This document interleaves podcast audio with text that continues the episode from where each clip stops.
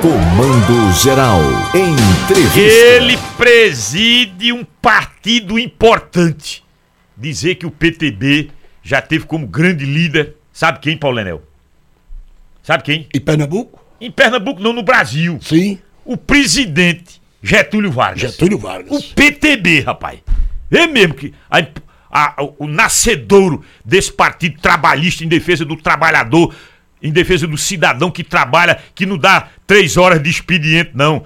Não dá três horas de expediente por dia, não. Oito horas de expediente o trabalhador. Sim, sim. Quero saber o destino Coronel. Meira, muito, é sempre bom ouvir, viu, Coronel? Muito bom dia. Diga pros eleitores de Bolsonaro em Pernambuco se já tem um candidato apoiado por Bolsonaro, pro governo do estado. O PTB vai mandar os, os seguidores de Bolsonaro votar em quem para governo do estado. Bom dia, Coronel Meira. Bom dia, ouvintes da Rádio Cultura, desse programa espetacular, Comando Geral da Notícia, meu amigo Paulo Sobral, César Lucena, enfim, todos que estão nos, nos ouvindo, né, de toda essa região aí do Agreste, essa rádio que tem uma, uma- um alcance espetacular. É importante colocarmos exatamente a origem, e eu quero dizer que o PTB não mudou, o PTB continua defendendo o trabalhador, só que ampliou. Ele agora defende o povo brasileiro, o povo pernambucano deixou de ser um partido cartorial para ser um partido orgânico. E aí temos várias pautas de defesa, inclusive essa que está essa semana para ser julgada, que é o IPVA. Né? Defendemos as usinas nucleares de Itacuruba para o povo pernambucano e para o povo brasileiro, né? porque saiu daqui de Pernambuco a solicitação ao STF e hoje né, se, se transformou exatamente é, é, incumbência só do presidente da República é, fazer a gerência das energias nucleares no Brasil, de instalação de usinas nucleares no Brasil. Estamos à disposição e o PTB tem sim é, é, é, candidato a governador em Pernambuco. Eu quero dizer o PTB, o nosso presidente, Jair Messias Bolsonaro, o palanque de Bolsonaro. Então, com certeza, não tenho dúvida nenhuma, Bolsonaro vai ter uma candidatura firme, forte, representando verdadeiramente é, o conservador, a mulher, o homem de bem pernambucano que quer ter direito a votar num governador que seja alinhado com a sua pauta. Agora, Coronel, já está definido o nome, Coronel, por gentileza?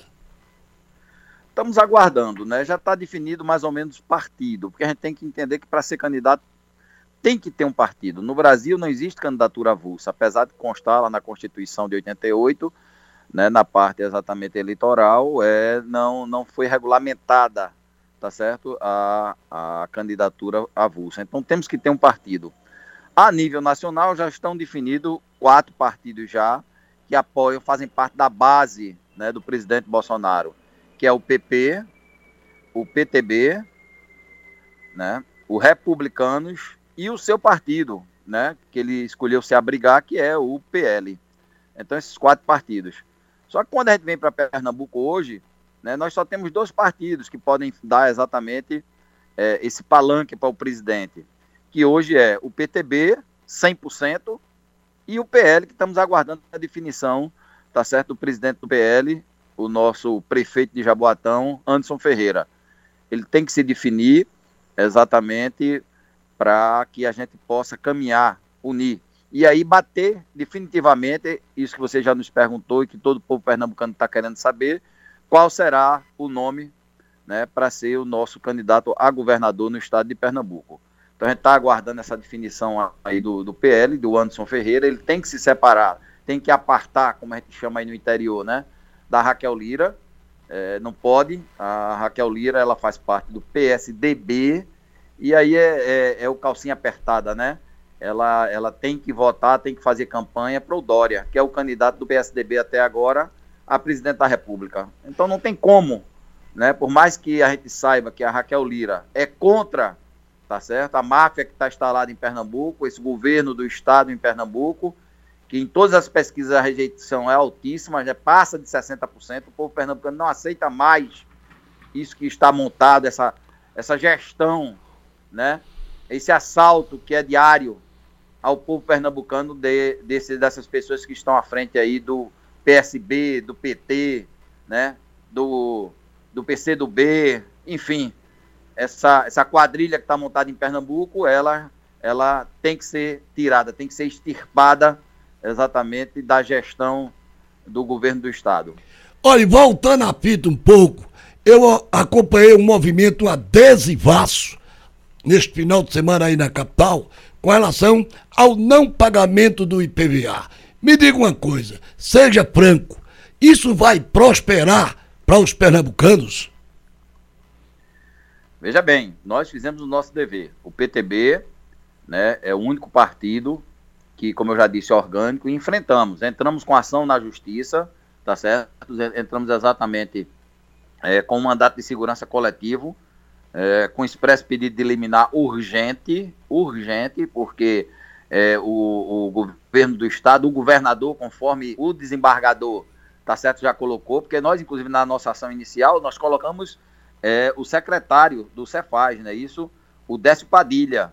Mas o, o, o desembargador, é, lendo a peça nossa, mandou modificar e quem está agora citado, inclusive com prazo de 10 dias, é o governador Paulo Câmara, tá certo? Ele é quem é um responsável. Ele gosta de fugir, né? Ele, ele gosta de se esconder na sua gestão. Aí tem um caso clássico em Pernambuco, né? Aquele confronto do batalhão de choque né, com manifestantes em cima da ponte né, do Arte Coelho, que até hoje a gente, Pernambuco todo pergunta quem deu a ordem. Caiu o secretário de Defesa Social, caiu o comandante-geral, né? Porque não deram a ordem e ele não assumiu que deu a ordem. Então agora a mesma coisa no IPVA. Ele se escondeu, né? E agora ele é que é um responsável. Né? Essa covardia que foi feita com o povo pernambucano no último dia do ano, amigos, é uma coisa assim in, in, a gente não acredita que se tem a capacidade de fazer isso. Paulo, César, eles colocaram, tá certo, essa, esse valor do, do, da tabela do IPVA no último dia do ano, às 19 horas, para ninguém recorrer. E aí vem, o PTB recorreu, junto com o movimento Não Vou Pagar. Quero deixar aqui um abraço para o nosso Arthur Nascimento, né, o Otávio Lemos, que são do movimento, são um, um dos que fazem parte do movimento Não Vou Pagar. Junto com o PTB, pagamos custas, né? Estamos aí já numa fase final e a gente tem certeza que, que a lei, tá certo? A lei 10.849 de 92, que é quem regulamenta exatamente o IPVA, que lá diz que tem que estar tá baseado no IPCA, né? Que é uma portaria de número 182 de 21, é, ela é bem clara, né? Porque esse IPCA ele vem exatamente é, é, baseado, porque tudo isso tem que se ter lei né, tem que se ter é, é, parâmetros para poder se fazer. Então, quem faz, quem, quem, quem dá esse parâmetro exatamente o, o IBGE, tá certo? Então, a gente não tem como você fugir. E, e ele é bem claro, tá certo? Ele dá o valor de 10,75%. Então, não tem você querer, né, o IBGE de, de 21. Ele diz lá que para reajustar tanto o, o IPVA como reajustar o IPTU, tem que estar tá baseado nele. É uma lei federal, inclusive, né? Está consta na Constituição Federal, né, no seu artigo 150, se eu não me engano, tá certo? No seu artigo 150, consta lá bem claro, né, a, a como tem que ser cobrado, qual, qual é o parâmetro que tem que ser para se cobrar exatamente esse aumento. Coronel, é, o ministro que prendeu foi o mesmo ministro que soltou. Ele cumpre prisão domiciliar em casa. O ex-deputado, o, o Roberto. Roberto Jefferson. É, Roberto Jefferson. E aí ele saiu para cumprir a prisão domiciliar em casa, usando tornozeleira, cuspindo fogo e dizendo que estava se sentindo abandonado, traído. O senhor tem conversado com ele depois que ele está cumprindo prisão domiciliar, coronel? É, veja bem, a gente tem mantido contatos, né? Não se pode falar com ele, que ele ele está obedecendo totalmente né, as determinações da justiça, mas nós temos exatamente mantido contato através dos advogados dele. É, ele está em casa cumprindo a, a, domiciliar. O que aconteceu, o Brasil todo sabe, né? Uma traição, né? Essa, essa moça que assumiu aí, tá certo? É uma psicopata, a, a Graziela Linha 9 assumiu o comando do, do PTB e com menos de dois meses resolveu dar um golpe E graças a Deus, porque Deus está à frente do nosso partido PTB. Foi revelado, né? O grupo secreto que ela criou, houve uma briga interna lá nesse grupo, e uma das pessoas do grupo não fomos nós, não foi Roberto que foi atrás, não. É, é, eles, eles próprios, né? A, a Nayara, que fazia parte desse grupo, printou todas as conversas, é, gravou tudo que estava acontecendo e repassou e repassou para os nossos advogados que levaram exatamente para Roberto e nós decidimos rapidamente é, é, é, extirpá-la da frente do partido do PTB. Isso é uma coisa interna. Né? Os partidos eles são uma entidade é, privada e aí fizemos, né? Dos, dos 200 membros do diretório, 180 votaram a favor, né? Eu faço parte da nacional, né? Dos 52, é, 47 membros é, é, votaram exatamente pela extinção. Nós pedimos, tá certo? Nós pedimos, é, é nós nos, nós nos é, retiramos e com isso caiu totalmente o, o Diretório Nacional e agora estou viajando para Brasília, agora dia 11, próxima sexta-feira, sexta-feira que vem agora, nós vamos ter uma nova eleição, uma convenção nacional do PTB e vamos eleger a nova chapa que vai estar à frente do Diretório Nacional. Olha, amanhã tá voltando a Pernambuco. Aliás, ele vai fazer um périplo. Pernambuco é o primeiro estado, em seguida ele vai ao estado do Ceará e encerra o seu périplo no Rio Grande do Norte, no interior do Rio Grande do Norte, inaugurando a barragem por nome de Oiticica. Pois bem, em Pernambuco, ele vai estar em Salgueiro às 10h30 da manhã participando da, do funcionamento da estação de bombeamento das águas do Rio São Francisco. Coronel, essa obra, por exemplo, a de Salgueiro amanhã, qual, qual foi a participação do governo Jair de Messias? Total, né, amigos? Todos sabem, o Nordeste sabe, o nordestino que realmente precisa de ter a água na torneira da sua casa, ele já faz esse diferencial que hoje a situação está cada vez melhor, exatamente porque o presidente gosta do povo nordestino, respeita o povo nordestino. Nosso presidente Jair Messias Bolsonaro, tá certo? Tá tirando da escravidão, que é verdadeiramente a palavra que a gente tem que usar é essa, ouvintes, é escravidão, tá certo? Do povo nordestino, com a necessidade da bolsa da bolsa é, da antiga, né, Bolsa Família, né?